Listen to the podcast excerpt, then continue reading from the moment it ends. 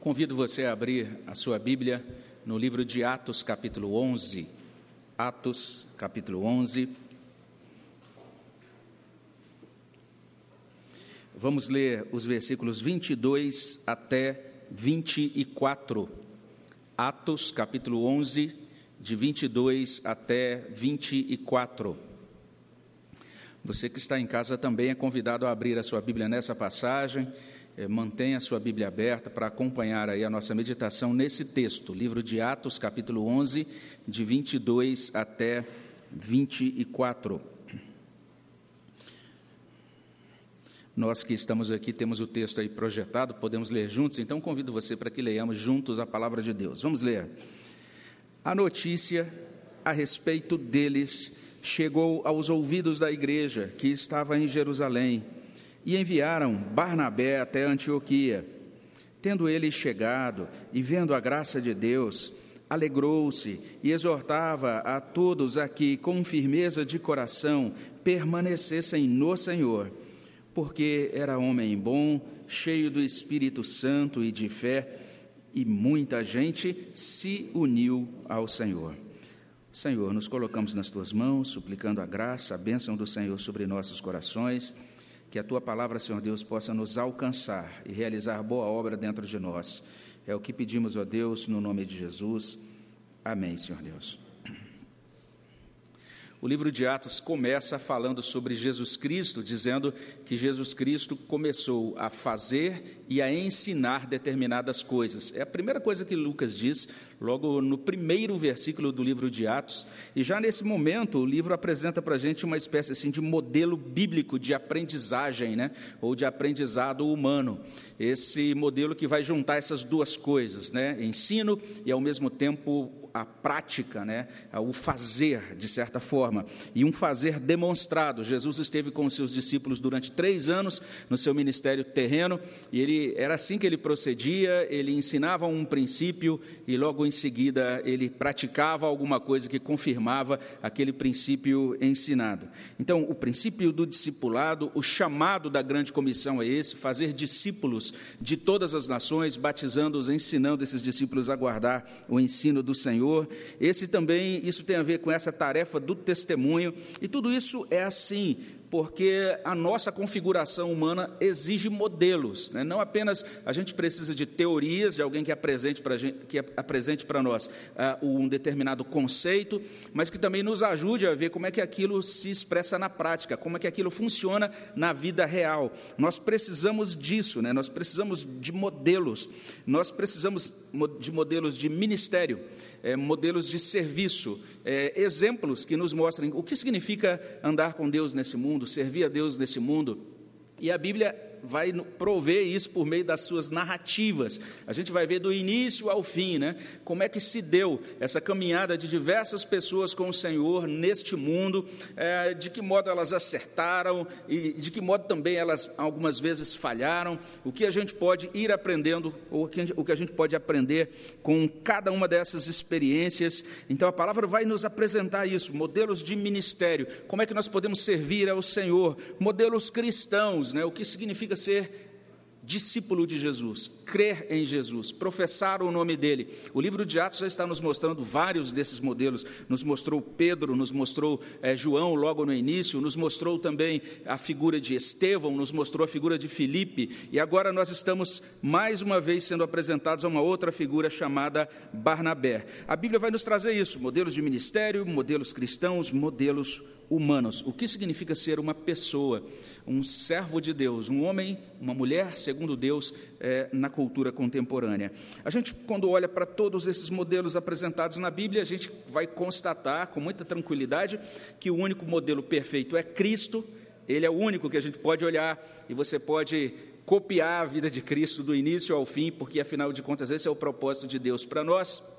Nós fomos predestinados para sermos configurados conforme Jesus Cristo, mas nós temos esses modelos humanos que sempre devem ser vistos como modelos de pessoas, pecadores salvos pela graça, que caminharam com Deus e que, apesar da sua humanidade, talvez até por conta dela, podem nos ajudar, nos ajudam bastante a compreender algumas coisas. Aqui estamos diante do pastoreio de Barnabé. Barnabé sendo encaminhado para pastorear um grupo cristão na cidade de Antioquia da Síria. E nesse pastoreio de Barnabé, algumas coisas se destacam, você vai perceber, por exemplo, dos versos 22 até o início do verso 23 23, Barnabé se alegrando com a graça de Deus. Em seguida, você vai perceber, no verso 23, na parte final, Barnabé motivando aqueles irmãos para fidelidade bíblica. E no final, verso 24, Barnabé sendo descrito como um homem bom, cheio do Espírito Santo e de fé.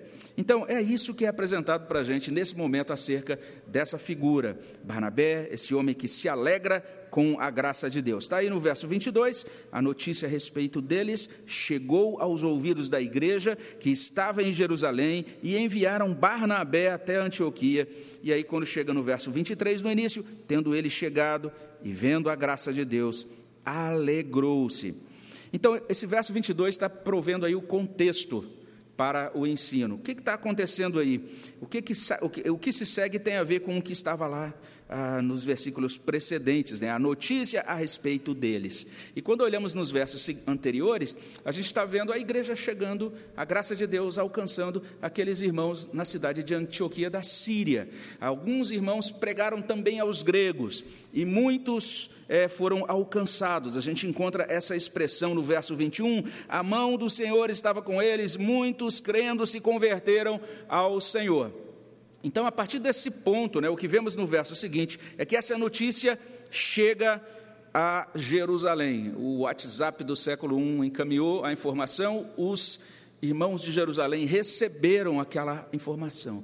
Deus está fazendo alguma coisa maravilhosa em Antioquia da Síria. É bem interessante, e logo depois de saberem da notícia, eles decidiram enviar Barnabé até os irmãos de Antioquia. É a terceira vez que Barnabé é citado aqui no livro de Atos. A primeira vez que ele apareceu foi em Atos 4, 36 até 37. Lá em Atos 4, 36 a 37, a gente descobre que Barnabé não é um nome, é muito mais uma espécie de título, né? Porque diz assim: que o nome dele era José, mas os apóstolos decidiram chamá-lo de Barnabé que significa filho da exortação. Então parece que ele se distinguia por esta capacidade, né? Ele tinha esse dom espiritual, ele tinha também esse coração pastoral de ser um motivador, alguém que exorta, alguém que chama a atenção na palavra, que motiva, que consola. Tem até um cântico, né, que a gente vai relembrar daqui a pouquinho, que afirma isso, né? Ele era chamado de José da Consolação ou das Consolações. Então, essa ideia de que ele era um homem que tinha essa capacidade, esse chamado para exortar pessoas. E daí a palavra Barnabé significa filho da consolação. Então é um título dado a ele por conta disso. Também lá naquele trecho de Atos 4, 36 a 37, a gente descobre que ele é um levita, nascido na ilha de Chipre, e ele vende então um campo, ele doa e deposita o valor daquele campo aos pés dos apóstolos, a fim de suprir as necessidades dos irmãos que precisavam ser providos, vamos dizer assim, de bens materiais na igreja de Jerusalém. É a primeira vez que Barnabé aparece, bem rapidamente, Atos 4, 36 a 37, e depois ele aparece novamente em Atos 9, 26 até 27. E em Atos 9, 26 a 27, Barnabé apoia Saulo em Jerusalém. Então, nessa passagem, a gente tem Saulo chegando em Jerusalém. E quem era Saulo? Um ex-perseguidor da igreja. E quando Saulo chega em Jerusalém, ele é recebido com desconfiança pelos apóstolos. Todo mundo fica meio ressabiado ali, com um pé atrás, e a gente entende muito bem porque, por a razão disso, porque isso acontecia. Porque, é, olhando lá no capítulo 8, início do capítulo 9, Saulo foi um perseguidor ferrenho da igreja, ele prendia os crentes, ele pegou cartas às autoridades de Jerusalém para ir até Damasco, para prender os, os irmãos de lá, levá-los cativos de volta para Jerusalém, mas Deus alcançou Saulo. Ele foi convertido pelo Senhor, passou então um período em Damasco e depois observamos aí essa situação, ele chegando em Jerusalém, sendo mal recebido ou recebido com, com alguma dificuldade pelos apóstolos, mas Barnabé oferece apoio a Saulo, oferece de certa maneira companheirismo, abrigo. É, ele apresenta é, Saulo diante dos apóstolos e o defende, dizendo: Olha, esse irmão, ele foi convertido, ele, ele, Deus tem usado a vida dele, ele tem pregado a palavra de Deus. Então, é, a segunda, é o segundo momento é, em que ele aparece, Atos 9, 26 a 27. E agora, aqui em Atos 11, 22, a gente percebe que Barnabé parece desfrutar de alguma de um lugar distinto na igreja de Jerusalém. Ele é uma espécie de emissário da igreja agora. Tanto é que ele será chamado no Novo Testamento de apóstolo também, apesar de não pertencer aos doze, porque ele se torna um enviado. A palavra apóstolo significa enviado, então ele vai ser uma espécie de enviado agora da igreja ou da liderança de Jerusalém, e eles entendem: tem algo acontecendo em Antioquia, você vai até lá, você vai nos representar, você vai fazer a obra de Deus é, entre os irmãos de Antioquia. E a gente vai então é, perceber o que acontece, é o que consta aqui no verso que nós terminamos de ler, né, Atos 11, 22 até 24. Mas cabe a nós constatar isso, né, que Barnabé, de acordo com esse início do verso 23, ele se alegra ao ver a graça de Deus. Olha só que coisa interessante. Ele contempla a graça de Deus. Isso é bem interessante, destacado aí no texto. E ela, como eu falei, essa palavra, essa afirmação tem a ver com o verso 21. A mão do Senhor estava sobre eles, muitos creram, muitos se converteram, não é? Então Barnabé vê os convertidos e ele entende muito bem que Deus está derramando graça. Deus está convertendo pessoas e convertendo pessoas gentias, convertendo gregos. E veja bem, ele era um levita, ele era um judeu convertido ao cristianismo. Ou seja, ah, é bem interessante isso, que ele, então, sendo um judeu convertido ao cristianismo e, logicamente, tendo sido formado com toda, todo aquele cuidado no rigor judaico, até como levita, né, que era, era mais rigoroso ainda, rigorosa ainda a formação, né, ele tinha todo o pudor, é, aquela mesma coisa que Pedro é, informou para Cornélio: olha, para a gente que é judeu é proibido ter esse contato com vocês, que não são é, de origem judaica. É, nesse momento, quando ele vê a graça de Deus operando, ele não se ressente, ele não questiona nada, ele se rejubila em Deus, ele se alegra na graça de Deus. Então, essa graça de Deus em operação faz Barnabé regozijar-se. E talvez se ele tivesse entre nós hoje, ele se uniria a nós cantando: A tua graça é melhor que a vida, meus lábios te louvam e assim bendirei, e em teu nome minhas mãos levantarei. Então isso distingue o serviço de Barnabé entre os irmãos de Antioquia. Esse irmão se alegra com a graça de Deus. Essa, essa distinção da alegria dele é muito importante para a gente. Mas não apenas isso. Em segundo lugar, vejamos que Barnabé motiva para a fidelidade bíblica. Porque o verso 23, na parte final, diz assim: E exortava a todos aqui, com firmeza de coração, permanecessem no Senhor. Então é isso que ele faz quando chega lá. Ele se alegra, e aí, logo depois né, de toda aquela experiência inicial, ele vai fazer agora, ele vai realizar o seu ministério. É interessante, então, que ele está chegando no meio daqueles discípulos que eram novos convertidos, então entenda isso, era gente nova que chegou, nós não temos um número, o texto aqui em Atos não traz, por exemplo, como em outros lugares, tantas pessoas ou tantas centenas, sei lá, não traz um número, mas tudo indica então que era um número significativo ao ponto de chamar a atenção da igreja em Jerusalém. Ele chega no meio daquele povo que está em festa. Porque novo convertido é assim, novo convertido é, sente entusiasmo, né? Novo convertido se sente alegre, festivo, porque ele estava nas trevas, agora foi encontrado pela graça de Deus, pela luz do Senhor, e ele então está ali tomado de entusiasmo. Coisa maravilhosa é entusiasmo de novo convertido. Mas veja só que interessante: o entusiasmo inicial em Cristo é muito maravilhoso, ele é ótimo mas ele tem que prosseguir para algo mais sólido, para algo mais duradouro, porque senão fica só um fogo de palha, aquela coisa que o pessoal se entusiasma e depois desaparece. Né? mais ou menos como aquelas grandes conferências e campanhas evangelísticas que te, chega no final, né? isso aconteceu muito aqui no Brasil, década de 70, 80, e algumas conferências, inclusive, é, conseguiam articular várias igrejas locais que se juntavam, às vezes faziam um grande evento, às vezes num ginásio, alguma coisa assim da cidade, e no final tinha as estatísticas, né? e pediam, faziam um apelo no final, o pessoal levantava a mão, vem à frente, já tinha umas equipes que iam lá, anotavam os nomes, ó, oh, tivemos 800 convertidos, era mais ou menos assim, né? Ganhamos 800 almas no culto de hoje. E aí, de repente, de repente, passava uma semana ou duas, você ia ver as igrejas locais. Onde é que estava esse pessoal que foi até a frente, né, cheio de entusiasmo, oh, chorando? É, são poucos os que realmente iam para igrejas. A maioria desaparecia do mapa. Então, isso é, é muito comum acontecer. Às vezes a gente fica animado com algumas coisas. Né? Eu me lembro de um culto que eu estava com o meu sobrinho, e o pastor lá na frente começou a fazer um, uma, uma, um apelo e o pessoal da música já foi lá para trás e tocar umas músicas. E o pastor começou a andar e falar: Olha, eu ontem andando vi as estrelas e lembrei da promessa de Deus para Abraão e disse: Eu quero fazer parte dessa história. Então, agora eu pergunto a você: quem quer fazer parte dessa história? E começou a repetir isso, e a chorar, e a música, e de repente o pessoal começou a vir à frente, e de repente o meu sobrinho estava lá na frente chorando. E aí eu falei, puxa, que, que, empolgante isso. E aí terminou aquele momento, era um acampamento, foi, chegamos ao almoço, eu sentei na mesa do meu sobrinho e falei, escuta, eu queria é, entender de você o seguinte, quando você foi à frente, é, foi com qual finalidade? E ele falou, tio, não sei. Eu sei que eu queria fazer parte da história, mas o que, que significa fazer parte da história?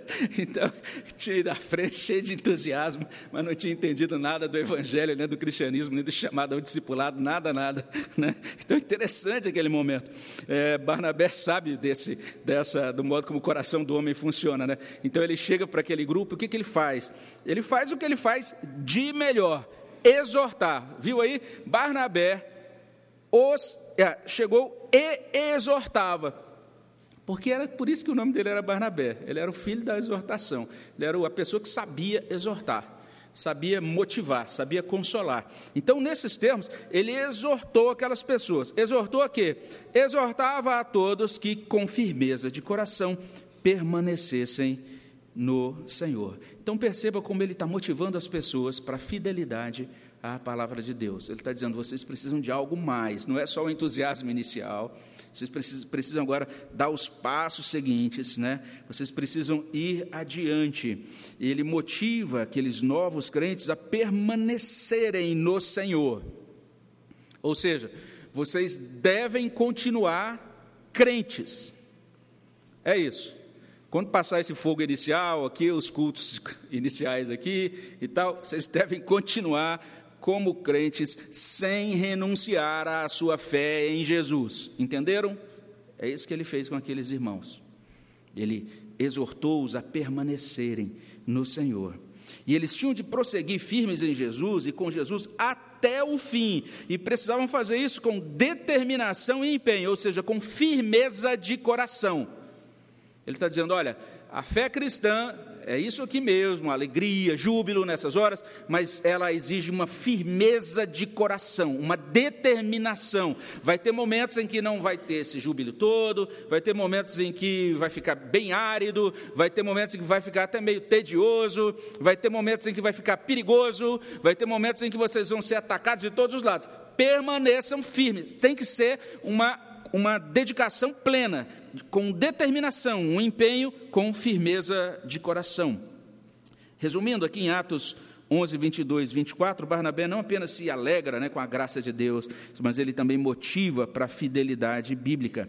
E a gente passa a entender que tudo isso deflui é, do que Deus já está operando na vida desse homem chamado Barnabé. Porque a gente lê sobre ele aqui no verso 24 que Barnabé é homem bom, cheio do Espírito Santo e de fé. Eis o que temos aqui no início do verso 24. Porque era homem bom, cheio do Espírito Santo e de fé. É algo bem interessante, então, esse texto. É, primeiro, pensando aqui no adjetivo bom, né? É, é interessante que lá em Lucas 18, versículo 19, O mesmo autor do livro de Atos, né, Lucas, registra o ensino do próprio Jesus. O que, Jesus disse em Lucas 18, 19? Jesus disse: Ninguém é bom senão um que é Deus. A primeira afirmação que precisa ser feita é essa.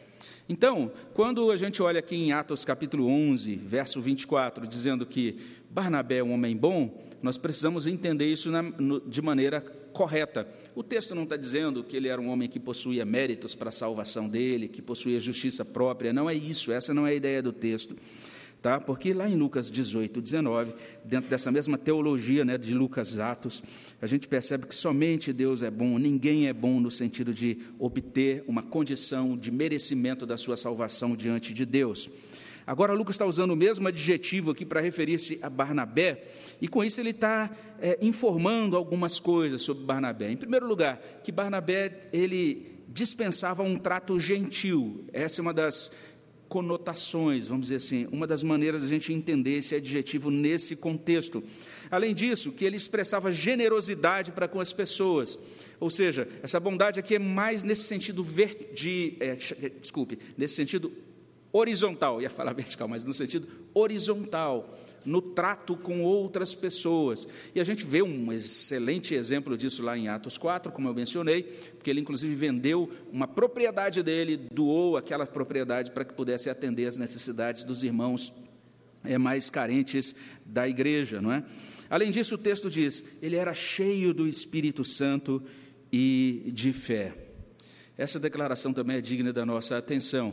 Ela aparece algumas vezes em Atos. É interessante lá em Atos 6, né, quando diz: Vamos escolher alguns homens para a diaconia, né, para servir as mesas.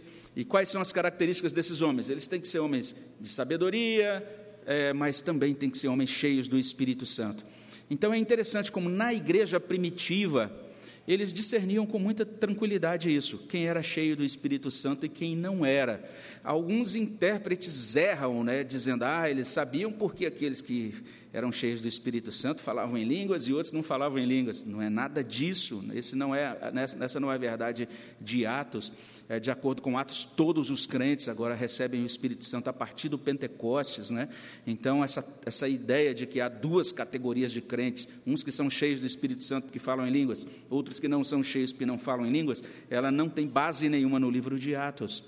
É, parece que essa questão tem muito mais a ver com outra coisa, né? tem muito mais a ver é, com esse, essa evidência de que essa pessoa desfrutava das bênçãos da salvação de Jesus, essa evidência de que essa pessoa confiava em Jesus como Senhor, como Salvador, como aquele que guiava a sua vida, essa dependência do Espírito é, de Deus, que também guiou e capacitou a Jesus, e no Pentecostes foi derramado sobre os crentes em Jesus. E parece que, de acordo com tanto com Lucas como também com o restante do Novo Testamento, é, você saber se uma pessoa é cheia do Espírito Santo tem muito mais a ver, vamos dizer assim, não, é, não, é, não tem tanto a ver com demonstrações de milagres, mas sim com um, um caráter transformado pelo Espírito Santo. Então eles podiam olhar para a vida de Barnabé e dizer: olha o caráter dele, olha como ele procede. Não é? Então tem muito mais a ver com o fruto do Espírito na vida da pessoa então, é, parece que esse era o elemento que aferidor. E Paulo, quando escreve, inclusive a Timóteo no capítulo 3, ele diz: Agora vou dar algumas instruções para vocês aqui para escolher presbíteros e diáconos. Ele vai chamar atenção para isso. Ele vai chamar atenção para o homem e para o seu caráter. Né? Olha, essa é a pessoa que vocês têm que escolher para o presbiterata. Um homem casado, dessa maneira, que, que tem determinado perfil. E, se for para escolher para o diaconato, é uma pessoa que atenda a essas é, exigências. Confere depois em 1 Timóteo 3. São, é uma lista de verificação de caráter, itens relacionados ao caráter.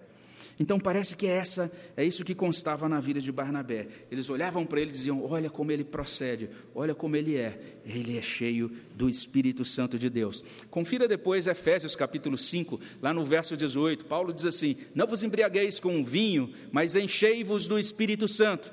Aí depois disso ele vai falar: é assim que agora o marido deve tratar a esposa, é assim que a esposa deve tratar o marido, é assim que os pais devem tratar os filhos, é assim que os servos devem tratar os senhores, é assim que os senhores devem tratar os servos. Ou seja, essa característica né, de ser cheio do Espírito seria evidenciada por uma vida regulada de acordo com aquelas prescrições, uma vida agora em que se andava é, e vivia nesse mundo, é, demonstrando o caráter de Jesus no trato com as circunstâncias e com as outras pessoas.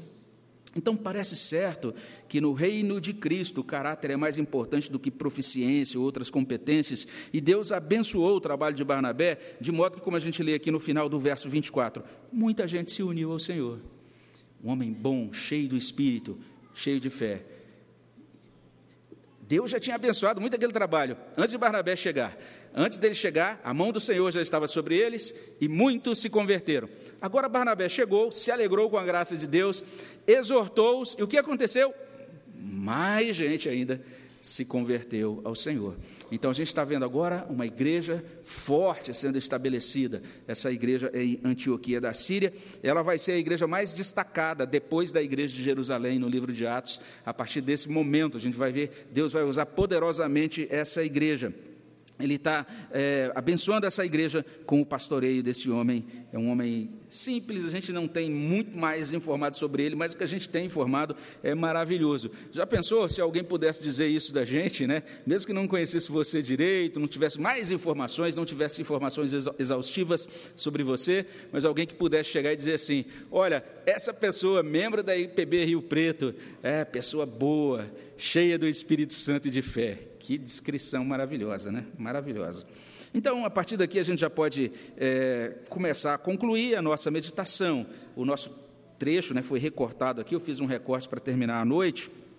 Mas recapitulando, quando olhamos Atos 11, 22 a 24, nós estamos, somos então apresentados a Barnabé pastoreando aquela igreja em Antioquia da Síria.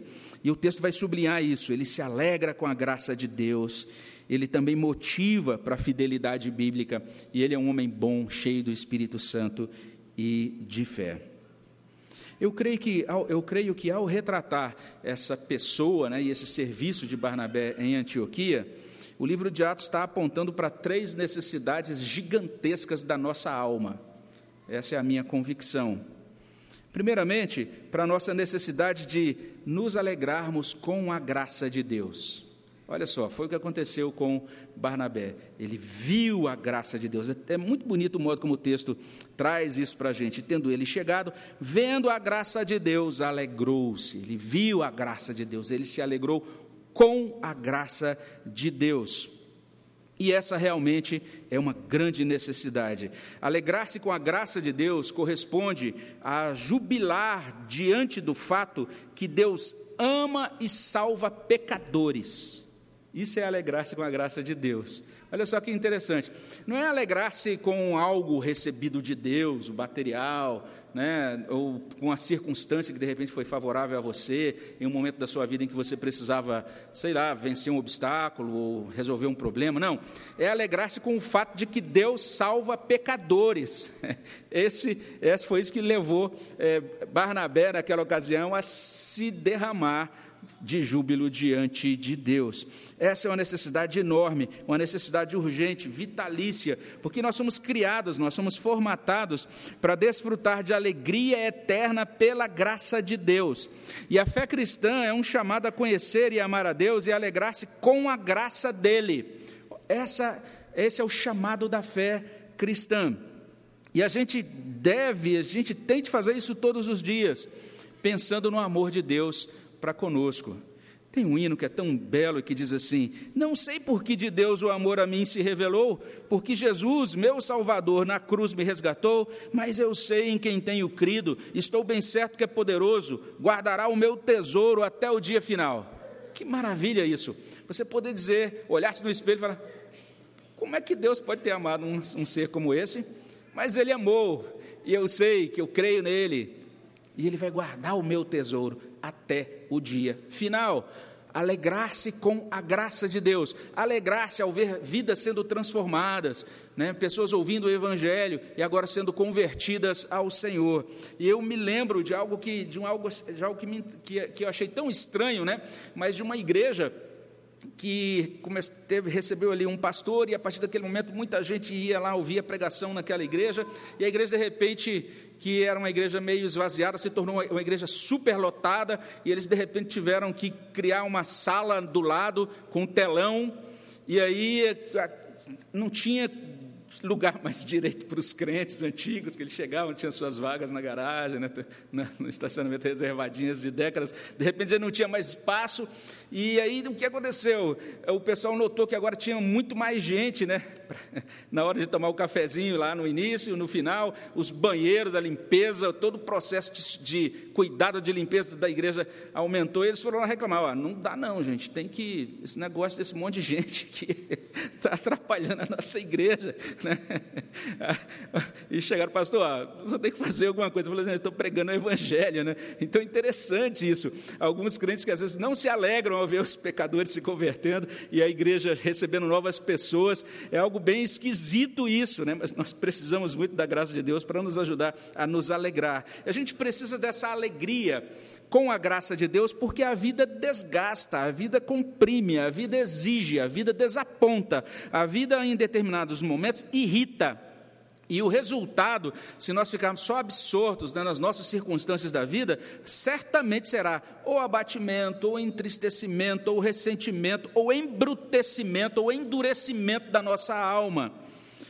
Então a gente precisa, de fato, alegrar-se com o fato de que Deus está agindo nesse mundo e salvando pecadores nos alegrar por essa grande obra e percebeu, apesar de tantas dificuldades, mas tem algo maravilhoso que Deus está fazendo dentro da história. Agora mesmo a gente cantou um hino que a gente diz: Do mundo e seus encargos retirados, queremos descansar em Ti, Senhor, mirando os ricos bens entesourados na plenitude do Teu vasto amor. Então, meditar na graça, no poder da graça, na operação da graça, tudo, tudo isso tem esse potencial abençoador, né, de restituir alegria restituir vitalidade para a nossa alma e para o nosso coração. E a gente tem essa situação que é muito triste, né? de vidas sem Deus, vidas destituídas de verdadeira alegria, porque não conhecem a graça de Deus que nos abraça em Cristo. Mas nós também temos essa situação de vidas de pessoas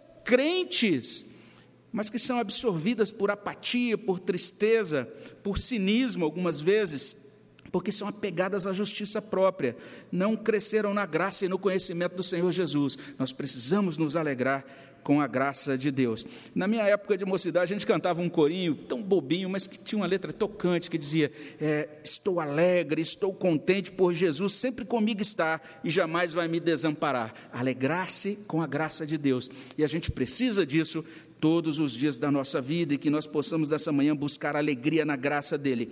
Uma segunda necessidade é sermos movidos, motivados e treinados em perseverança. Nós precisamos disso. Ele exortou aquelas pessoas para que elas permanecessem no Senhor.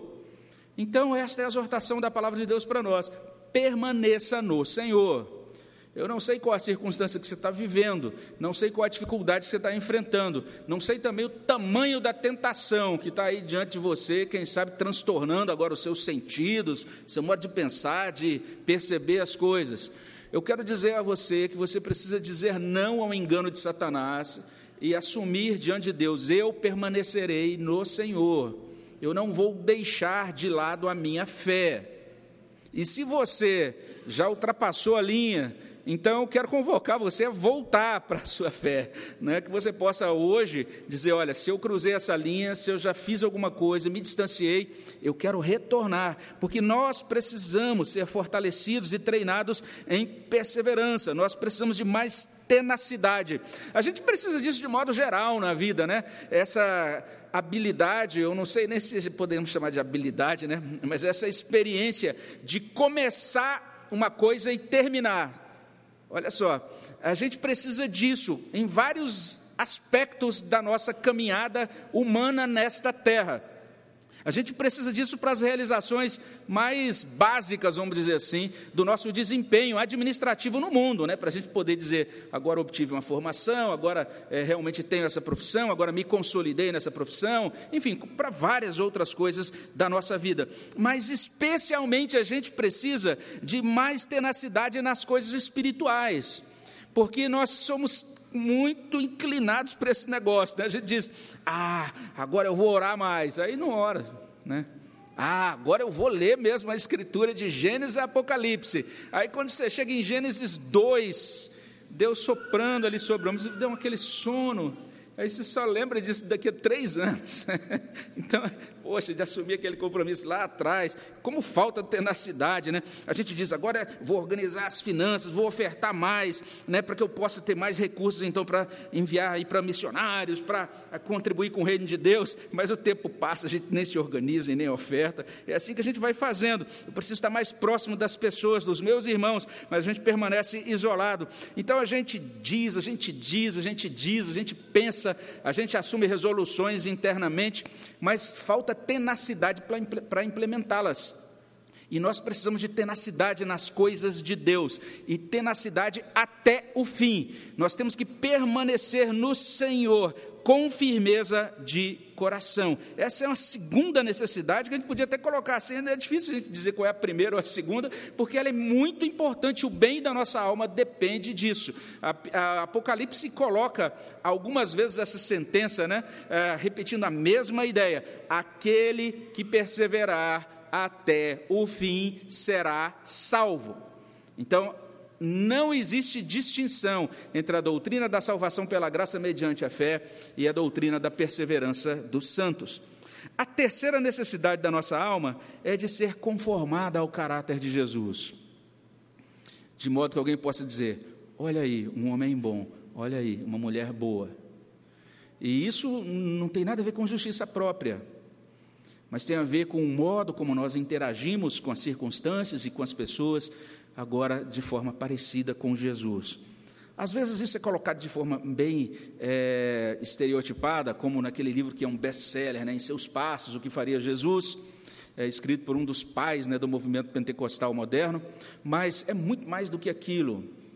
Significa de fato as pessoas poderem identificar é, por meio do seu procedimento, do seu trato interpessoal, que você esteve com Jesus Cristo, que você pertence a Jesus Cristo.